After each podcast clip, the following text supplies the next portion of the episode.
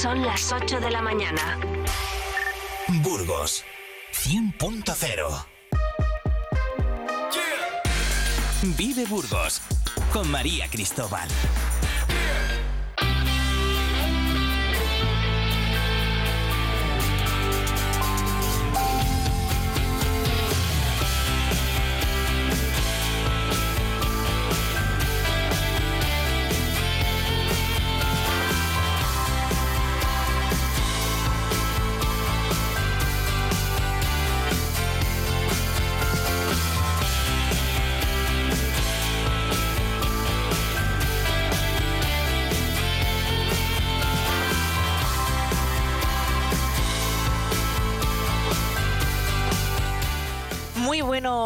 Días, 8 y un minuto de esta mañana de jueves 18 de enero. Les doy como siempre la bienvenida a este magazine de Vive Radio, Vive Burgos, en este caso, que como siempre ya lo saben, hasta las 12 del mediodía les acompañan estas cuatro horas de pura actualidad local para que estén informados cada día de lo que importa en el ámbito urbano, también en el ámbito rural. Cuatro horas por delante que vamos a comenzar ahora mismo.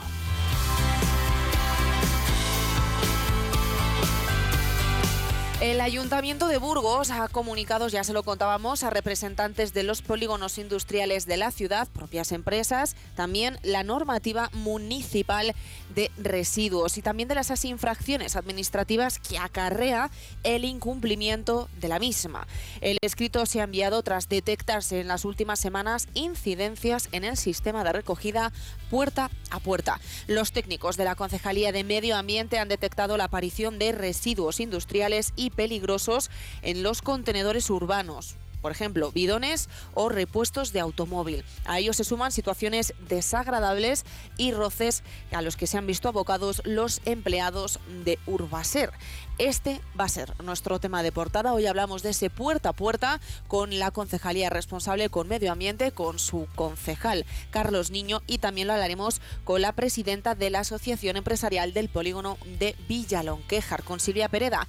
Escucharemos también lo que tiene que decir la oposición sobre todo esto de la mano del que fue responsable del contrato de basuras, Josué Temiño.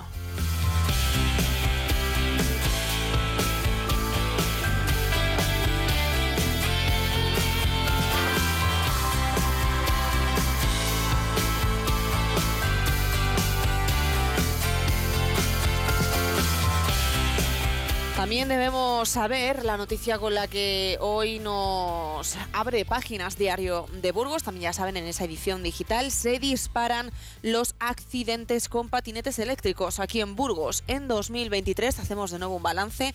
Se contabilizaron 33 siniestros entre coches y los denominados VMP, vehículos de movilidad personal. Estos 33 siniestros suponen un 50% más que el ejercicio anterior y la cifra de heridos también sube. El próximo lunes, este ya 22 de enero, entrará en vigor la nueva norma que regula todos estos vehículos y es un buen momento para hacer ese balance y esa crónica de los eh, accidentes pasados en 2023. Tienen, ya saben, toda esta información en Diario de Burgos.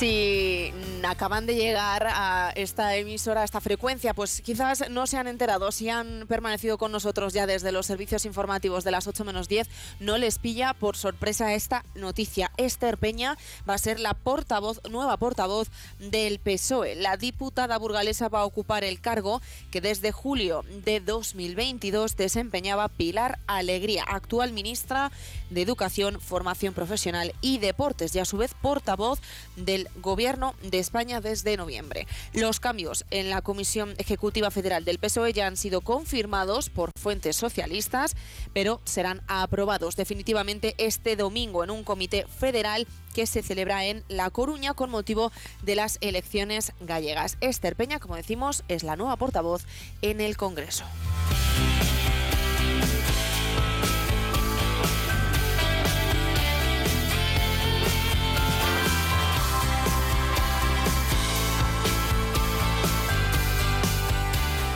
Hablamos de la actualidad local también, de esa última Junta de Gobierno local celebrada, ya lo saben, cada eh, jornada les contamos lo sucedido. En esta ocasión se adelantaba la Junta de Gobierno local a este pasado miércoles, donde se aprobó el proyecto de ejecución para la rehabilitación integral sostenible de la sede de policía local y también de bomberos. Con esta reforma lo que quieren es una mejora energética de ambas instalaciones que adolecen de ineficiencias en este sentido.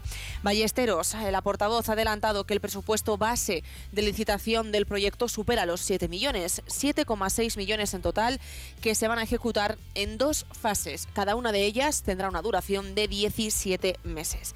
El proyecto contempla la sustitución de la envolvente de todo el inmueble, la instalación de nuevos sistemas de calefacción y placas solares o la mejora de accesibilidad del complejo. La mejora energética de ambas sedes cuenta también con financiación de fondos europeos y está incluida en el borrador de presupuestos de este 2024 que, por cierto, recordamos, se van a aprobar este próximo viernes, mañana, con una partida de más de un millón de euros para iniciar las obras de esta reforma de sedes policía local y bomberos a partir de este año lo que corresponde es la aprobación de los pliegos para poder, eh, en este caso, licitar la obra, aprobar los pliegos y licitarlo para adjudicarlo y, desarrollarlo, con lo cual llevará todavía unos meses eh, la aprobación de esos presupuestos, la eh, presentación, ¿no? la inclusión el, en el, perfil del contratante y la adjudicación de la obra.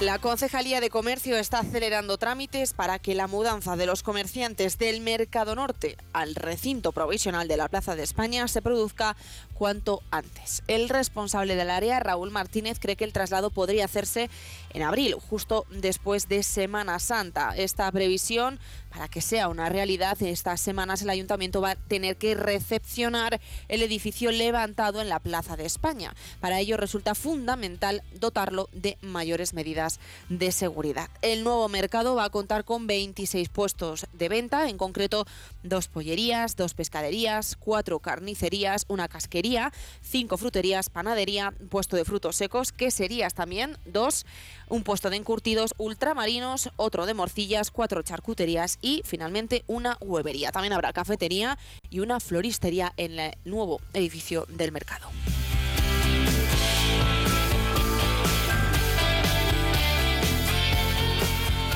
Se lo contábamos ayer, escuchábamos y adelantábamos esa noticia con respecto a las terrazas, noticia que podíamos leer también en Diario de Burgos. El concejal del área de licencias, Ignacio Peña, respondía a esta problemática de las licencias de las terrazas. 750 expedientes están en primera fase de solicitud. Algo más de 500 establecimientos han presentado esa intención para poder contar efectivamente con la licencia de terrazas. Pero de este número de esas 500, más de 200 no han aportado documentación que se necesita para esa ordenanza. Peña ha advertido que quien no subsane esto en 10 días tras la publicación de, en el boletín oficial de la provincia, no podrá tener su terraza en el local. Ese es el plazo, 10 días para subsanar esas deficiencias. Eso sí, ha trasladado que va a existir un periodo de repesca. Hasta entonces, pasados esos 10 días, si no se tiene licencia, habría que eliminar esa licencia. 250 establecimientos podrán acogerse a esa repesca, aunque si no, el ayuntamiento tendría que retirar las terrazas definitivamente. También respondía Ignacio Peña a noticias sobre el Hospital de la Concepción, paralizado eh, esa nueva obra y esa nueva, ese nuevo uso del Hospital de la Concepción en la zona sur. Ignacio Peña ha sido contundente y asegura que es tema de interés primordial para el bipartito, pero ha recordado que hay tres informes desfavorables que tienen que ser corregidos por el Ministerio de Cultura en este caso que no solicite la renovación de la terraza dentro del plazo marcado pierde su derecho y se verá obligado a la retirada de la misma, lo cual creo que tiene una importancia vital. Se detectó pues que los hosteleros en un gran número no habían advertido eh, de esa necesidad imperiosa si querían conservar la terraza. El ayuntamiento debe insistir en que si quieren conservar la terraza tienen que volver a solicitarla todos los hosteleros. Existe un interés eh, primordial por sacar este proyecto adelante eh, para la ciudad. Estamos hablando de un proyecto de 26 millones de euros, revulsivo para la zona sur de la ciudad. En este momento hay tres informes que no eran favorables, arquitectura de infraestructuras y, vías públicas. Se está a la espera de que por parte del Ministerio se subsanen esas deficiencias para poder continuar la tramitación que ojalá se pueda resolver eh, con la máxima previa.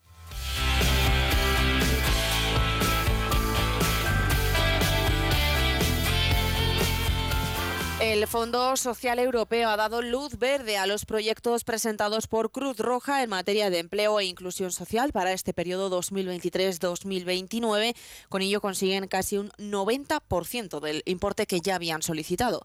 las propuestas presentadas incluyen seis proyectos para los próximos seis años en la provincia de Burgos. El coste total asciende a más de 2 millones de euros, de los que el Fondo Social Europeo va a aportar 1,3. La responsable del área de empleo de Cruz Roja en Burgos, Esther Antolín, destaca que con estos proyectos se va a llegar a más de 6.800 eh, personas con el apoyo añadido de otras 700 empresas con las que cierran alianzas para generar oportunidades que dicen desde Cruz Roja cambian vidas.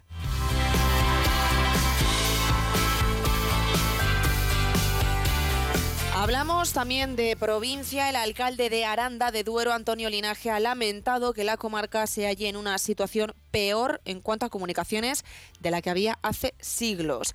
A su juicio, la reapertura del tren directo resulta clave para la comarca y ha advertido de que si se continúa dando la batalla no es por un capricho de algunos aficionados al ferrocarril, sino porque es muy importante. Sin tren tendremos un futuro bastante triste. Declaraciones del alcalde pokoleniu.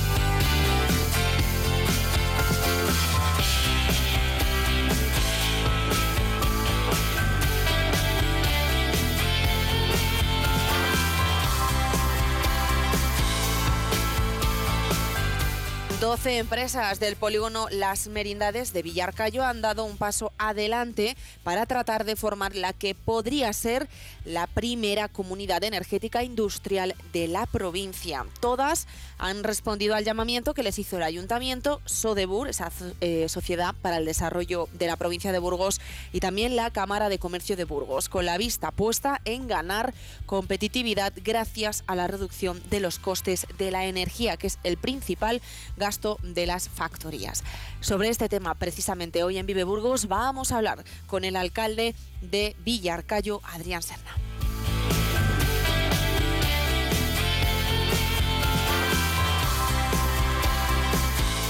Y la farmacéutica GSK invierte 30 millones en su planta de Aranda. Quiere afianzar la exportación a Estados Unidos, donde ya envía cierto es un producto para el VIH y está en el proceso de validación de otros dos compromisos.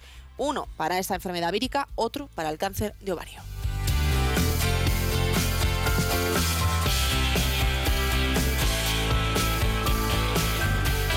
En sucesos, la Audiencia Provincial de Burgos ha condenado a 21 años y medio de cárcel a un varón de nacionalidad peruana y residente en la capital burgalesa por un delito continuado de agresión sexual a sus dos hijas menores de edad.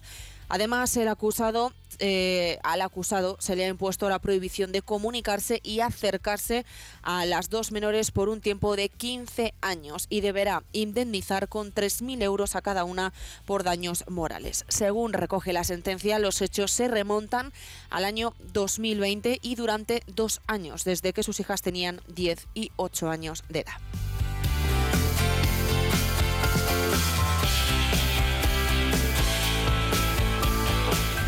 La Policía Nacional de Burgos también ha detenido a un hombre por robo con violencia e intimidaciones, pero la víctima escondido cerca de una sucursal bancaria y tras agredirlo huyó con un botín superior a 20.000 euros del polígono de Villalonquejar.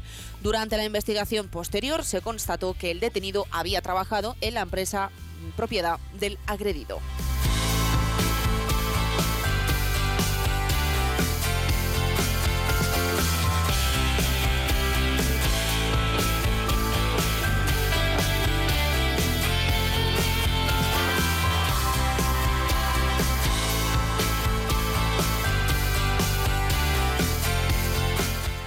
Abrimos apartado cultural, Reales Seguros y Mediaset España han lanzado la campaña Cultura con Impacto, la página web culturaconimpacto.es.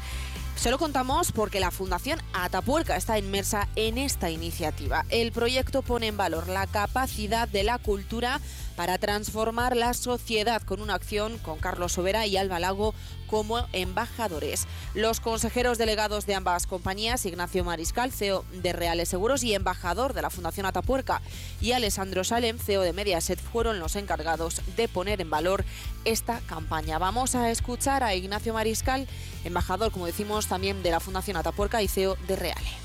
La inversión en cultura es un fin en sí mismo porque probablemente la cultura es la que ha transformado la sociedad a lo largo de los siglos. ¿no? Eh, el proyecto que nosotros tenemos es una inversión en cultura, pero que esa cultura sirva para transformar la sociedad. Que sirva para generar oportunidades de empleo, que sirva para generar una sonrisa en un niño en un momento difícil, o que sirva para cambiar la vida de personas a través del desarrollo de su talento. Entonces, es un proyecto pues, doblemente interesante porque ya, ya de por sí la cultura merece la pena, pero si además es un, un elemento transformador de la sociedad para bien, pues la verdad que, como dicen en mi pueblo, miel sobre hojuelas.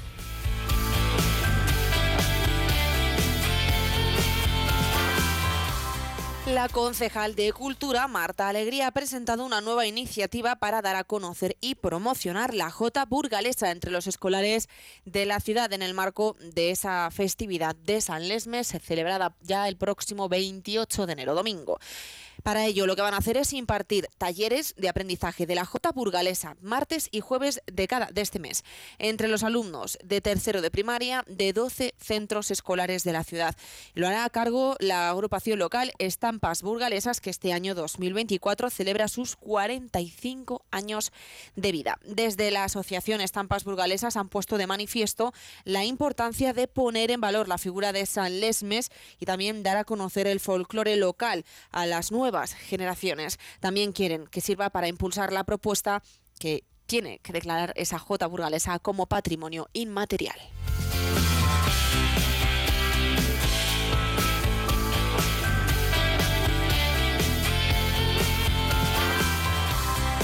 Este jueves a las seis y media de la tarde hay Teaming Day. Es un proyecto educativo que resuelve problemas y plantea nuevos retos para educar, aunando y compartiendo siempre experiencias. El foro está organizado por la Fundación Círculo y Asire Educación y unen en ese programa eh, a la comunidad educativa, familias, profesorado y, como no, el alumnado. Con ello quieren crear un espacio de conocimiento, debate, reflexión e intercambio de experiencias. Este Teaming Day va a contar con el doctor Rafael Benito Moraga, experto en trauma infantil temprano y en las repercusiones neurobiológicas del mismo.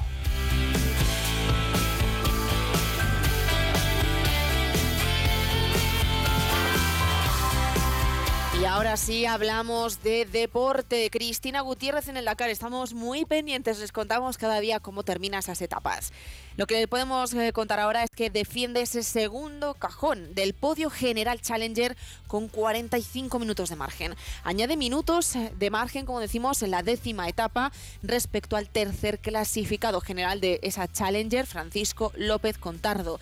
La española y burgalesa ha conseguido aventajar 39 minutos en la especial de ayer. Además, mantiene la lucha por el liderazgo, manteniendo diferencias con el líder de la categoría, Michel Gutiérrez sigue a 28 minutos sobre Cristina. La décima etapa no fue fácil, la mayoría de los competidores tuvieron pinchazos y de hecho fue el caso de Cristina Gutiérrez que tuvo dos. La piloto Red Bull tuvo que estar pendiente de la sujeción de las ruedas pinchadas para no perderlas en el tramo y ser penalizada. Decía así Cristina tras esa etapa. La etapa la verdad es que pintaba fácil, así a simple vista, corta, para lo que habíamos venido haciendo, pero bueno, el Dakar nunca nos deja de sorprender y nos ha sorprendido esta vez con dos pinchazos muy pronto.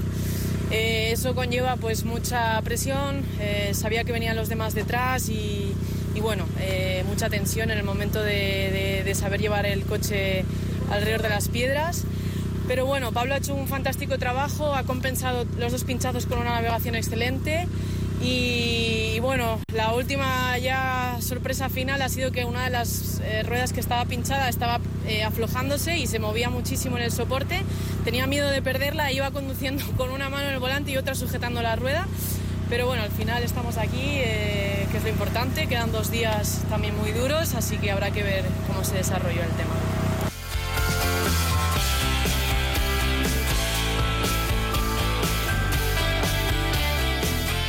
Y cerramos este bloque de noticias y en este caso de deportes también porque les vamos a hablar de Dani Arce. Está midiendo muy bien sus pasos de cara a la preparación de los Juegos Olímpicos de París, la gran cita para el atleta burgalés en este año 2024. A finales del año pasado estuvo concentrado en altura en Kenia y en unos días se marchará a Sierra Nevada para continuar con esa puesta a punto. Allí estará hasta que llegue su debut en pista, que está previsto para el 2 de marzo con la disputa del Campeonato de España de 10.000 metros. El burgalés viene de cuajar un 2023 espectacular en el que llegaron medallas a nivel nacional e internacional, incluido el bronce en el europeo al aire libre de 2022. Además, batió su marca personal en el 3.000 obstáculos de la Diamond League de París.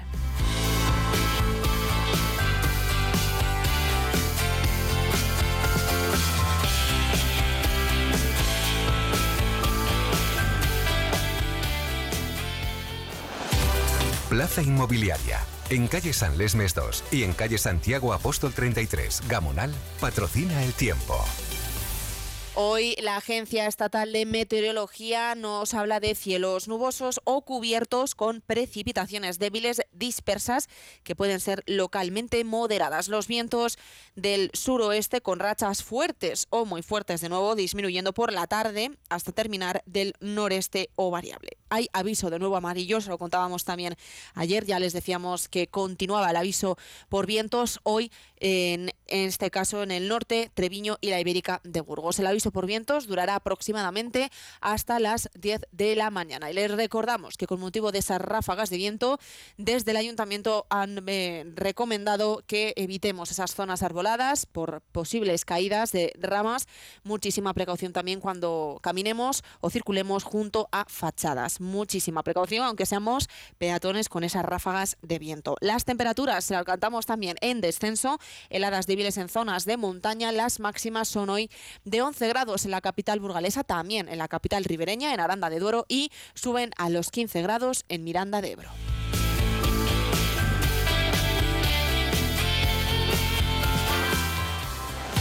Automotor Dursa, en carretera Madrid-Irún, kilómetro 234 Villagonzalo Pedernales, patrocina la información del tráfico. Muchísima precaución también en esos puertos de montaña que continúan con las incidencias. Nivel rojo, cadenas y neumáticos de invierno obligatorios y además prohibido camiones articulados y autobuses en el puerto de Río Lunada y también en el puerto de Río Trueba. Ya saben además que en el Río de Lunada a partir del kilómetro 8 tenemos corte total de tráfico. Así que con estas incidencias continuamos en el magazine. La publicidad primero y regresamos después para hablar de ese puerta a puerta y de esas iniciativas energéticas en Villarcayo. Si quieres mejorar tu piel y tu calidad de vida de forma natural, contacta con Sonia García, asesora en belleza natural y vida saludable. Sonia García sacará lo mejor de ti y conseguirás tu mejor versión con productos frescos y 100% veganos. Llama al 947 074926 Sigue a arroba sonia-smile y recibirás un regalo de bienvenida. Descubre los beneficios de una vida más sana y feliz.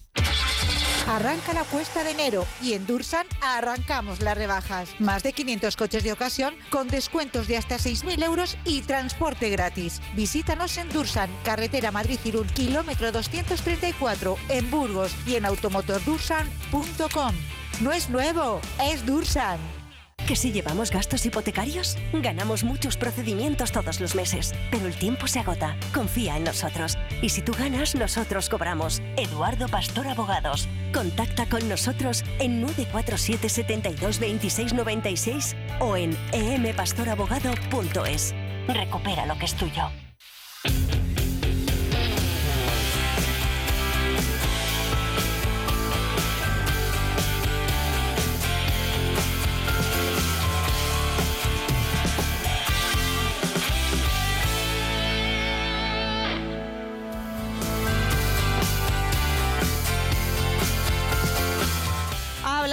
Después, ya lo decíamos, de esa publicidad, regresábamos para hablar de ese puerta a puerta y es lo que vamos a hacer ahora, porque es el tema de portada, lo que vamos a desarrollar en este primer amplio desarrollo de noticias. Abrimos ahora esa jornada, ese tema de portada. Bricocentro, en carretera Madrid-Irún, Monte de la Abadesa y calle Vitoria 258, patrocina la portada del día. Bueno, pues venimos a hablar de ese puerta a puerta porque hay polémica, parece ser. Ya lo hemos comentado que el Ayuntamiento de Burgos ha tenido que enviar una misiva a representantes de polígonos industriales, a las propias empresas, evidentemente también recordando esa normativa municipal de residuos y que las infracciones continuadas, de hecho, pueden eh, llevar, eh, bueno, de hecho, bueno, infracciones, pueden llevar ese incumplimiento, infracciones, mejor dicho. El escrito se ha enviado, ya lo decíamos, porque se han detectado eh, errores, vamos a decirlo así, en ese sistema de recogida puerta a puerta. Decíamos que han llegado a aparecer residuos industriales y peligrosos en contenedores urbanos, bidones, repuestos de automóvil y también decíamos que ha habido situaciones en las que los propios trabajadores han tenido algún encontronazo, digámoslo así, con eh, bueno trabajadores del polígono. Esto también lo decía Carlos Niño y por eso precisamente se enviaba esa misiva a las empresas. De hecho, bueno, no sabemos si se entiende, ¿no? Desde el Ayuntamiento de Burgos esa falta de de acuerdo, esa falta del servicio efectivo, porque recordaban que esta medida que ha entrado, es cierto, recientemente en, funcionamiento, se consensuó con el sector industrial ya en el año 2019. Carlos Niño nos lo cuenta y nos lo recuerda. Fue en 2019, Carlos, cuando mm, se consensuó con empresas este nuevo servicio para dar más funcionalidad a la recogida de basuras. Tú lo has dicho muy bien, o sea, es un servicio que, que es de puerta a puerta, o sea, es que es como si te vienen a casa a recogerte a ti la, los residuos, ¿no? Y, esto es un, no lo hay en muchas ciudades y, y, creo que es algo que es positivo y es un servicio a mayores. Y como tú bien has dicho, surge en el 2017, se avisó, o 19, me parece, perdón, 2019, el sector ya lo sabía, eh, se, eh, se, establecieron los calendarios, con lo cual ha habido numerosas reuniones hablando desde el año 2019 en, en este aspecto. Y es recoger a ti en tu casa. Recordemos que, voy a insistir, bueno, eh, el ayuntamiento solo puede recoger lo asimilable urbano. De hecho, también en la última reunión quiero recordar a, los, a, todo el mundo que se quedó que en los puntos limpios urbanos, en el que un, ciudadano puede llevar una televisión rota, unos fluorescentes y demás, eh, también pueden las pequeñas pymes llevar material eh, pero en cantidad asimilable al urbano. Dos fluorescentes que se te han roto no te han recogido, pues vas allí con el CIF de la empresa,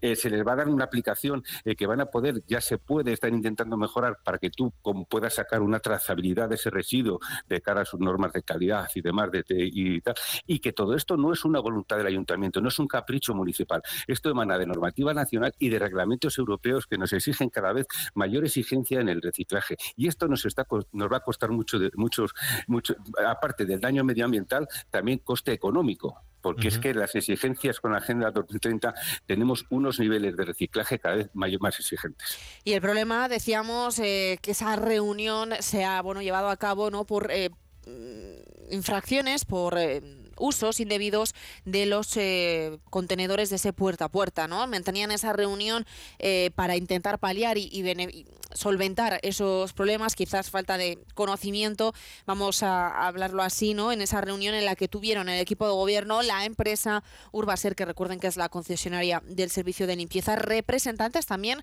de la policía local para primero analizar esos problemas, esa implantación del puerta a puerta y las eh, incidencias, como decimos, que obedecen desde, el ayuntamiento a un mal uso de ese sistema. Decíamos que se habían detectado esos eh, residuos industriales y peligrosos en los contenedores eh, con ese uso inadecuado y fraudulento que recordamos, se han entregado un contenedor a cada una de, las empresas y se utilizan de manera indistinta, dicen sin respetar el destino que cada contenedor tiene y aparecen pues impropios ¿no? en esos contenedores. Situaciones desagradables, como decíamos, por eso también participa la policía local para intentar mediar y, ver un poco pues cómo poder solucionar ese ese choque entre, en este caso, trabajadores o empresarios del polígono y los trabajadores de Urbaser. En esa nota que enviaban a los trabajadores, a esas empresas, se ponía también de manifiesto pues todas estas incidencias que les estamos contando y que podrían llevar a cabo infracciones administrativas. Por eso, desde el Ayuntamiento de Burgos recordaban que no tienen capacidad legal para gestionar residuos industriales, que no los depositen porque no tienen cómo gestionarlos y eh, depositar esos restos impropios pues es motivo de sanción. Además, eh, parece ser que los, se ha tomado una decisión que si hay un residuo impropio no se va a recoger el contenedor y esto ha llevado a cabo problemas por esas infracciones que se llevan a cabo en, las empresas de los polígonos, eh, en este caso de la ciudad de Burgos. No sé si son todas las empresas, Carlos. Antes de nada, quiero decir que esto no es generalizado, ¿vale? Son casos puntuales. No vamos a decir que todas las industrias están, haciendo este tipo de incidencias. No, son casos puntuales que creo que, bueno, ya lo podíamos prever y que lo que queremos hacer es eh, eh, eh, atajarlo cuanto antes, porque lo que creo que las soluciones hay que tomarlas cuanto antes para evitar que esto sea una costumbre. ¿Qué estamos detectando? Pues bueno, pues que residuos industriales o peligrosos o cualquier tipo de residuos que antes a lo mejor se podía depositar en una medianera del polígono que había un contenedor, nos lo estamos encontrando en contenedores urbanos, un parachoques o restos de automóviles y tal, y nos lo encontramos en contenedores de, eh, urbanos, ¿no? No pueden ya echarlo allí, lo van allí. También, eh, eh ¿qué es? Otro, también es una, es una infracción, es, como tú bien has explicado, cada industrial, puerta a puerta industrial, que es lo que el ayuntamiento puede recoger, recordemos que solo puede recoger lo asimilable urbano, ¿vale?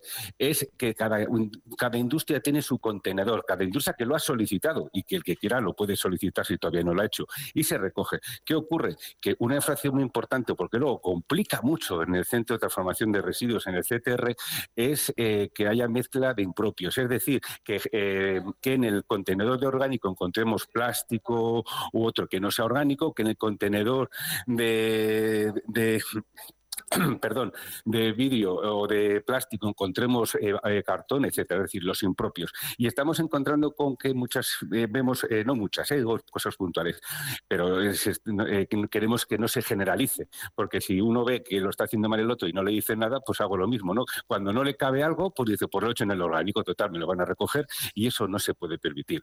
Entonces, por eso nos hemos reunido con Urbaser, que es la, empresa concesionaria, y con la policía local, hemos escrito una carta recordando de nuevo cuál es la normativa, que se lo saben de sobra y que es que eso es eh, fruto de sanción y a la vez eh, acompañaremos en, acompañaremos la policía eh, local, la policía municipal acompañará en ciertos casos a, los trabajadores de Urbaser, apoyará, porque también nos estamos encontrando que hay, ya te digo, casos puntuales en que hay unas situaciones un poco violentas a la hora en la que el trabajador de Urbaser dice yo esto no te lo recojo porque esto es un residuo industrial y o estás mezclando eh, en los diferentes contenedores tal.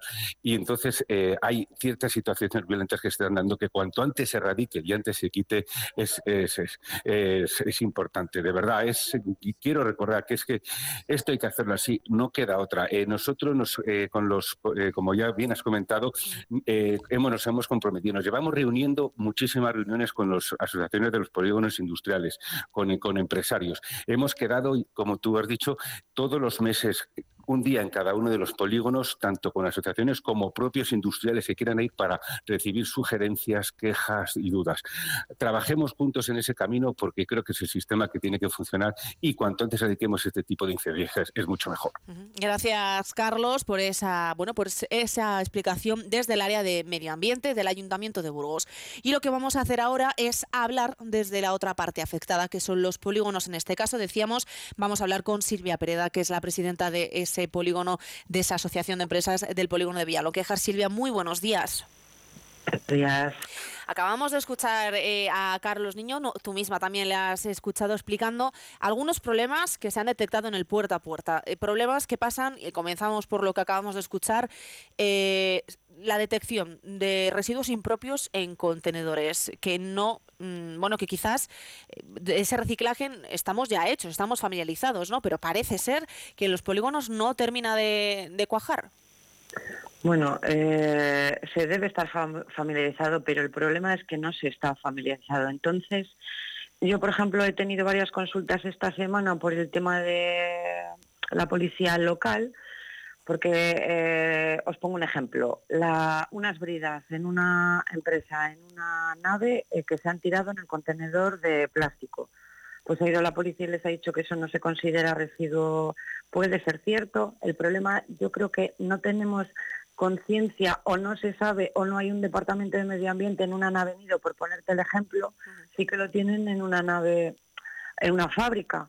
Entonces yo creo que eh, lo que tenemos que hacer, bueno, yo siempre he dicho que tenemos que ir de la mano, hay un revuelo impresionante, creo que es eh, falta de tiempo de transición, tenemos que poner un poco todos de nuestra parte.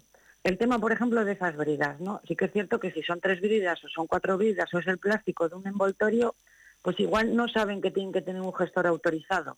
Nosotros desde la asociación lo que queremos es cierto lo que ha dicho Carlos, hemos tenido reuniones, hemos mantenido reuniones entre ambas partes. Igual es cuestión de tener más reuniones, de dar información, que igual hay desconocimiento en empresas, en pymes pequeñas, el que lleguen los cubos, mucha gente igual no sabe qué tiene que hacer con el cubo, no se recogen igual en horas puntas, no se sabe a qué hora se recoge, hay gente que lo está dejando por la noche, lo saca por la noche porque el periodo es de 7 y 45, igual abren, abren a las 8, igual pasan justo de 7 a, a 8 y no se ha recogido. Es tiempo, tiempo de mm, transición, como he dicho antes. Entonces, vamos a poner un poco de nuestra parte. Es cierto que sí que ha ido la policía y, y les ha dicho esas bridas, por ponerte, te estoy poniendo el ejemplo de unas bridas, sé que han ido a más sitios, sé que también se está incumpliendo, sé que hay empresas como no lo están tirando en los contenedores porque igual no tienen un contenedor grande, se lo están llevando a la ciudad y lo están tirando en los contenedores del orgánico. O sea, el que sigue existiendo en la capital, no en el estadio. Entonces, vamos a ayudarnos entre todos, vamos a ir todos de la mano, vamos a tener un poco de paciencia entre ambas partes. O sea, eh, sí que es cierto que han mandado una carta. Incumplimientos son sancionables administrativamente con multas desde 2.000 euros hasta 100.000 euros.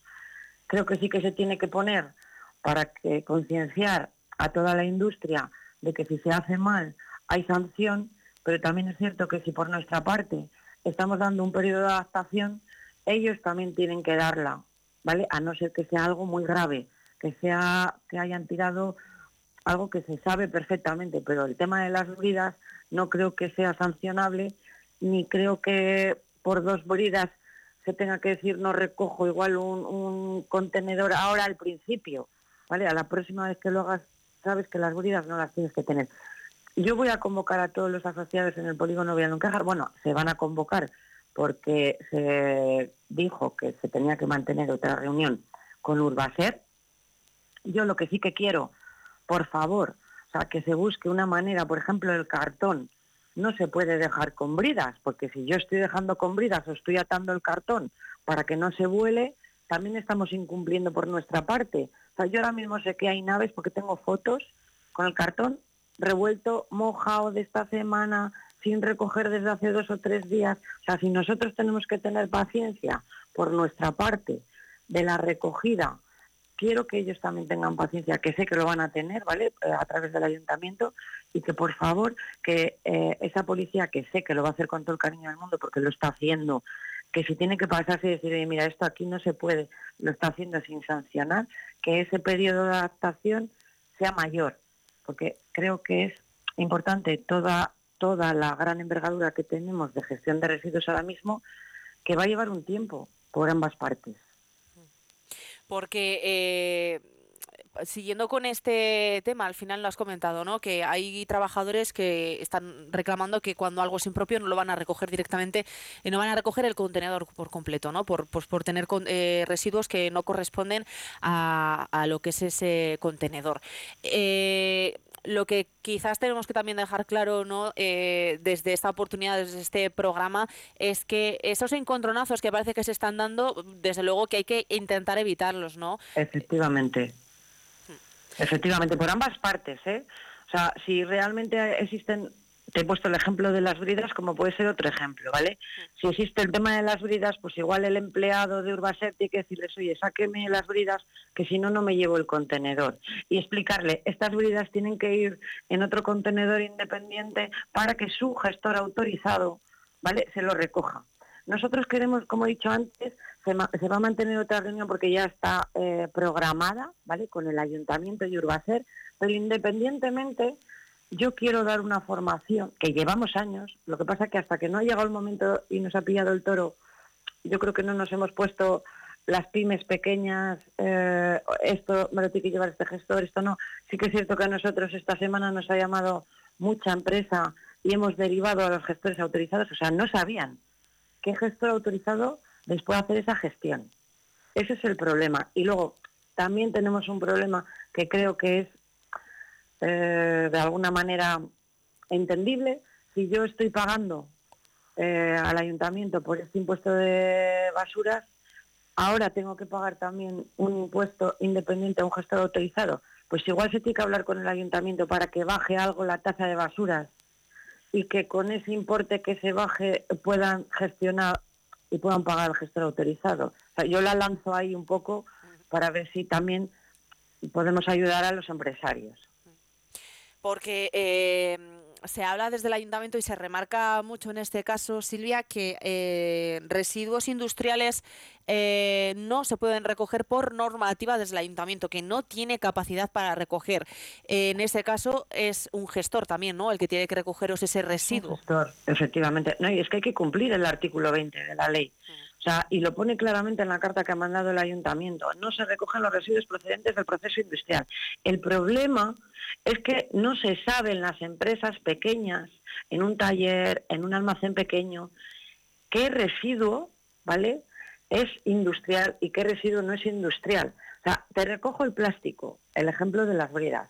O sea, unas bridas de un embalaje, ¿se considera residuo industrial o se considera residuo que sí que me lo recoge el ayuntamiento porque es plástico? Pues no, se considera residuo industrial, porque es procedente de un embalaje que tú, que tú vas a colocar en una máquina, en una, eh, en una línea de producción. Entonces, ese es el problema, que no se sabe qué es residuo industrial y qué no es residuo industrial. Yo creo que tenemos que tener algo de formación y nosotros la vamos a dar a través de la asociación. Eh, porque ese gasto que hemos comentado de un gestor autorizado, mm, ¿a cuánto se os puede ir? Depende del... Es, un, es un gasto, es un costo que tú tienes que repercutir. Claro, a mí todas las empresas me dicen, ¿y ahora qué hacemos con estos gastos? ¿Les repercuto en mis costos? Es que les tienes que repercutir. Entonces, dependiendo de, no te puedo decir exactamente, depende de ¿vale? la capacidad y el volumen que tengan. Claro, ya no es el gasto, es el espacio.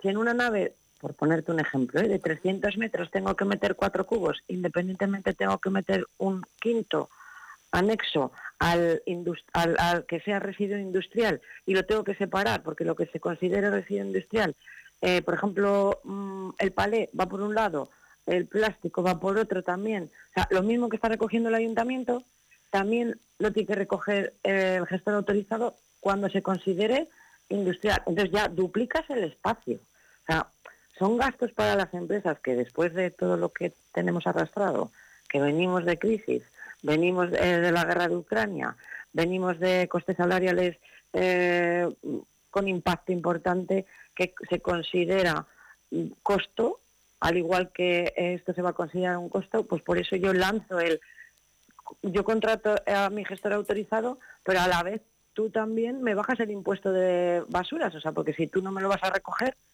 se supone que ese costo también te lo estás ahorrando. Entonces vamos a ver si de alguna manera vamos a ir todos de la mano, vamos a unir todos eh, esa capacidad eh, tanto de impuestos como de trabajo. O sea, porque yo te pongo el ejemplo que esas empresas que tienen que separar los residuos, antes igual no lo hacían porque no lo hacían, porque no estaban capacitados ni se sabían las leyes o porque lo han ido dejando poco a poco de la mano. Entonces, el personal para separar esos residuos también supone un coste. O sea, hay personal que ahora mismo está separando el residuo que antes no lo hacía. Porque crees que más allá de esa falta de formación que estamos diciendo, ¿no? de conocimiento certero de dónde va cada cosa, ¿crees que este puerta a puerta se ha implantado de la manera consensuada, calmada, que debería de haberse hecho, quizás para que luego ese periodo de adaptación que estamos diciendo, pues que no exceda un tiempo que desde el ayuntamiento se crea eh, que, es sobrenatural, vamos, que debería de ser más corto? Se ha, a ver, yo creo que se ha lanzado y se ha avisado. El problema es que eh, no se ha tenido, esa formación a la pyme pequeña, eh, aunque llevamos años, porque fíjate, desde la Asociación del Polígono Quejar nosotros hace años ya hicimos unas libretas, ¿vale? Libretas. Te estoy hablando de hace igual seis años o siete, ¿eh? Para saber cómo se tenía que gestionar el punto limpio que teníamos en el polígono Quejar, ¿vale? Y que era eh, residuo procedente industrial, asimilable o no, ¿vale? Al punto limpio. El punto limpio ha seguido, o sea, mm, de vergüenza. Se ha tirado lo que se ha dado, lo que le daba la gana al, al industrial o al empresario. Cada uno ha hecho lo que ha querido. Entonces yo creo que no nos hemos concienciado de que llegaba esto, de que, que, que es medio ambiente. O sea, al final tenemos que hacerlo por nosotros mismos. Pero ha sido falta de información. Y ahora mismo yo creo que falta información, por el, por ejemplo que te he puesto de las bridas. O sea, estas empresas no sabían que las bridas tenían que ir independientes. A mí me han llamado esta semana directamente, personalmente, un montón de empresas. Entonces, ¿a qué gestor tengo que llamar? ¿Qué gestor me recoge esto? ¿Qué gestor me recoge lo otro? Eh, Fíjate, Silvia, nos contabas esa libreta, ¿de qué año nos has Hace siete, ocho años que nosotros hicimos esa libreta, desde el polígono. Si estamos hablando de quizás de que hace ocho años ya se intentó inculcar un poco en ese reciclaje, en ese ser consciente de qué residuo va cada, cada dónde, ¿no? Y estamos diciendo que ni en ocho años, ¿no? Podemos decir, hemos sido pues quizás plenamente conscientes. ¿Crees que quizás el, el, golpear al bolsillo, como podría ser en este caso con las infracciones, podría ser, pues de alguna manera, lo que más nos duele y lo que más puede hacer espabilar en ese caso? A ver, puede ser que sí, pero yo creo que no es la manera justa. Yo creo que ha sido, eh, nos metemos en una rutina, yo lo digo como empresaria, ¿vale?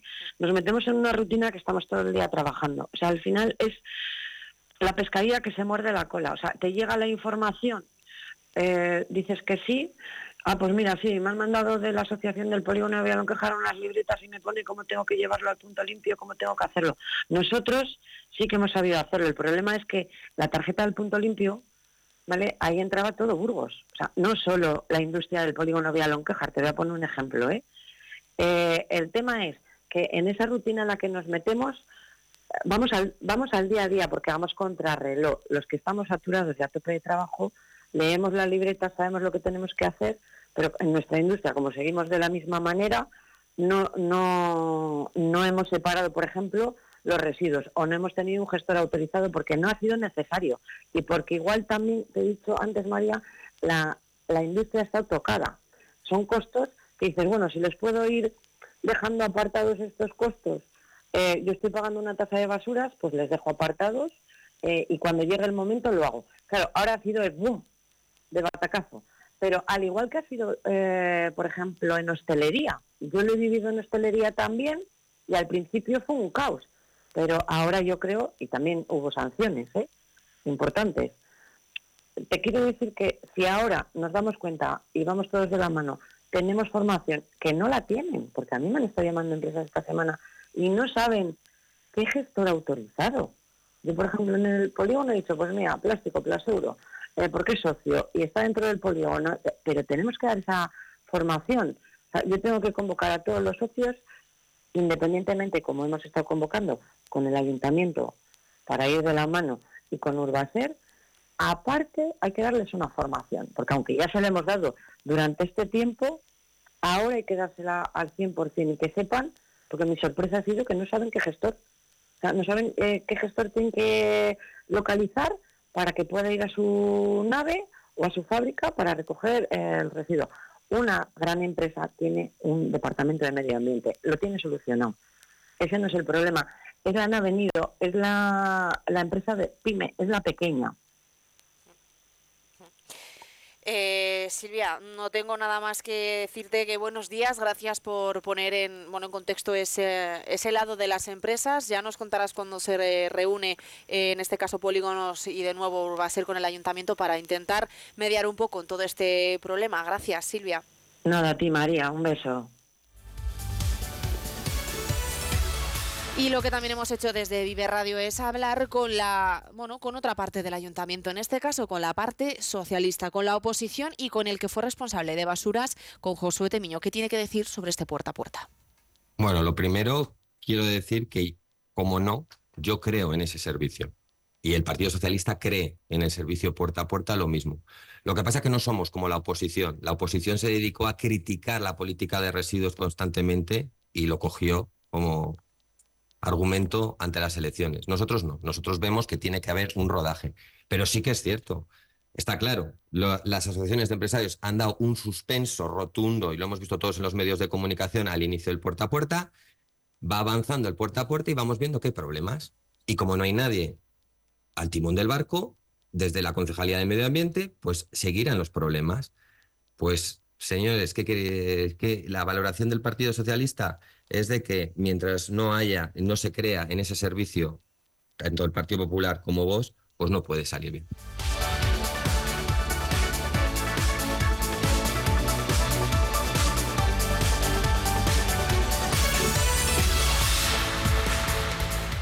Vamos a ir de nuevo a publicidad y regresamos enseguida porque queremos conocer esas nuevas iniciativas en el medio rural, en este caso en Villarcayo, con esa comunidad energética. Enseguida a la vuelta. Si quieres mejorar tu piel y tu calidad de vida de forma natural, contacta con Sonia García, asesora en belleza natural y vida saludable. Sonia García sacará lo mejor de ti y conseguirás tu mejor versión con productos frescos y 100% veganos. Llama al 947 074926 Sigue a arroba sonia-smile y recibirás un regalo de bienvenida. Descubre los beneficios de una vida más sana y feliz. Arranca la cuesta de enero y en Dursan arrancamos las rebajas. Más de 500 coches de ocasión con descuentos de hasta 6.000 euros y transporte gratis. Visítanos en Dursan, carretera Madrid-Irún, kilómetro 234, en Burgos y en automotordursan.com. No es nuevo, es Dursan.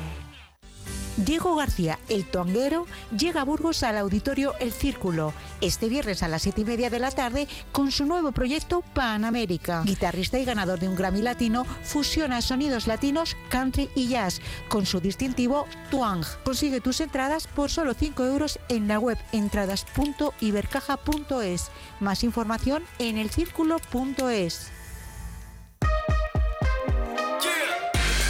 Vive Burgos con María Cristóbal.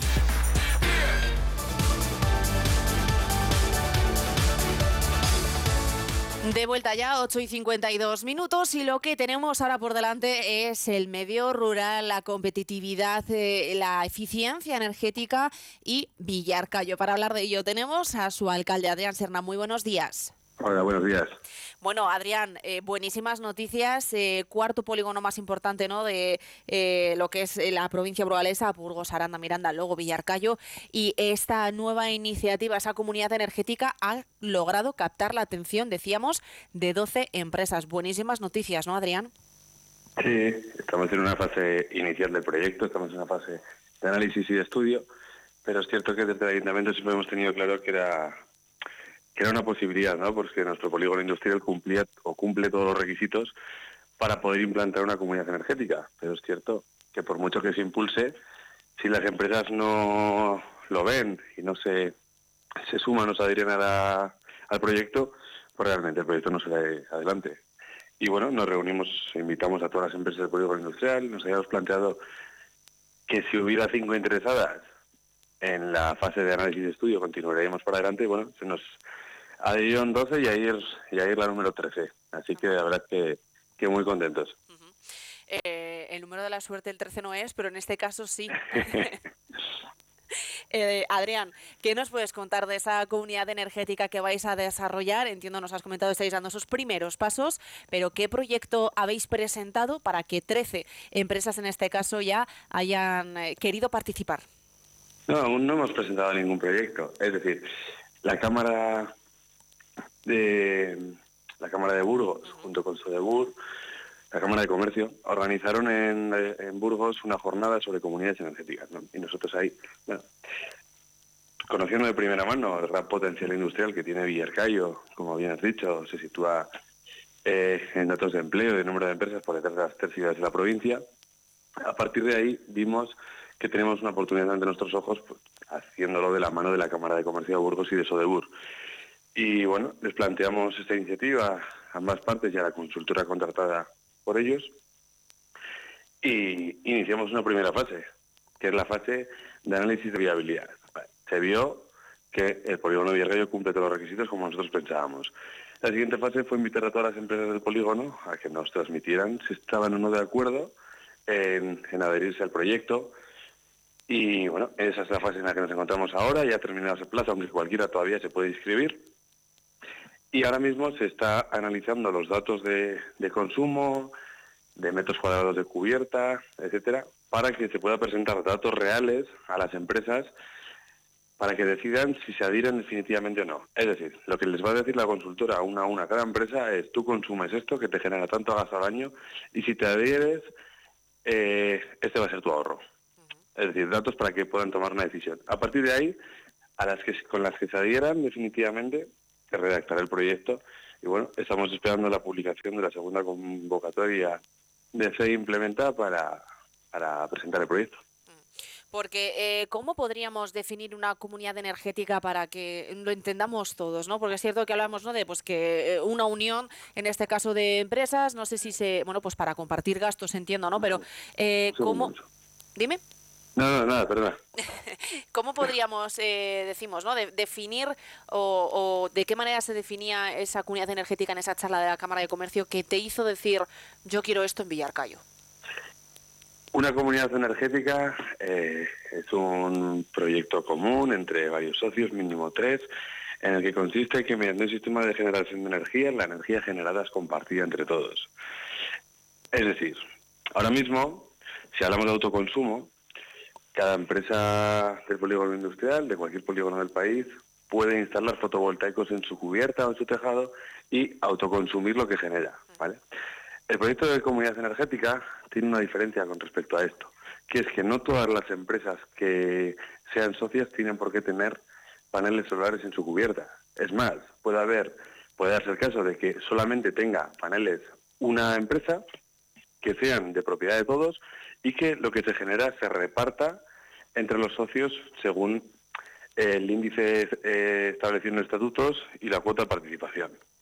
Eso es un poco, dicho de manera muy resumida, lo que es una comunidad energética. Y, por otro lado, los, mm, los gastos de inversión son financiados según también los estatutos y el índice o, o porcentaje de participación. Eh, la última vez que, hablé, que hablamos, en este caso, recuerdo que eh, mencionábamos también esa fijación de empresas con motivo, por cierto, de esa oficina. Eh, hablábamos la otra vez con esa oficina que vais a implantar con FAE eh, y hablábamos de esa fijación de empresas, de, trabajadores, de, de, talento, ¿no? Hablabas de fiscalidad positiva, pero también es positivo, en este caso, valga la redundancia, para fijar, para atraer a empresas, pues esta, esta innovación, ¿no? En el final energética, ese abaratamiento de costes. Eso también es una medida ¿no? para fijar empresas y de hecho también atraerlas.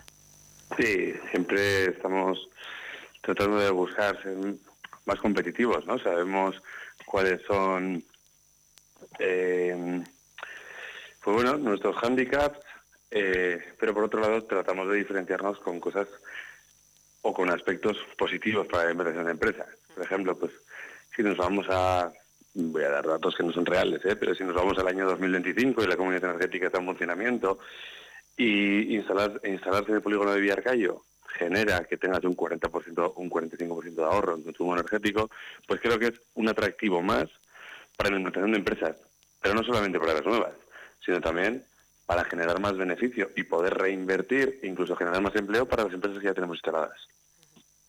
Sin embargo, la parte contraria, vamos a también poner en esa balanza lo, negativo, es lo que falta también para fijar precisamente, como decimos, pues todo ese contenido y ese tejido industrial. Hablamos, y bueno, yo creo que es vital, eh, pues esas comunicaciones, buenas comunicaciones, buenas infraestructuras, eh, buenas redes de carreteras.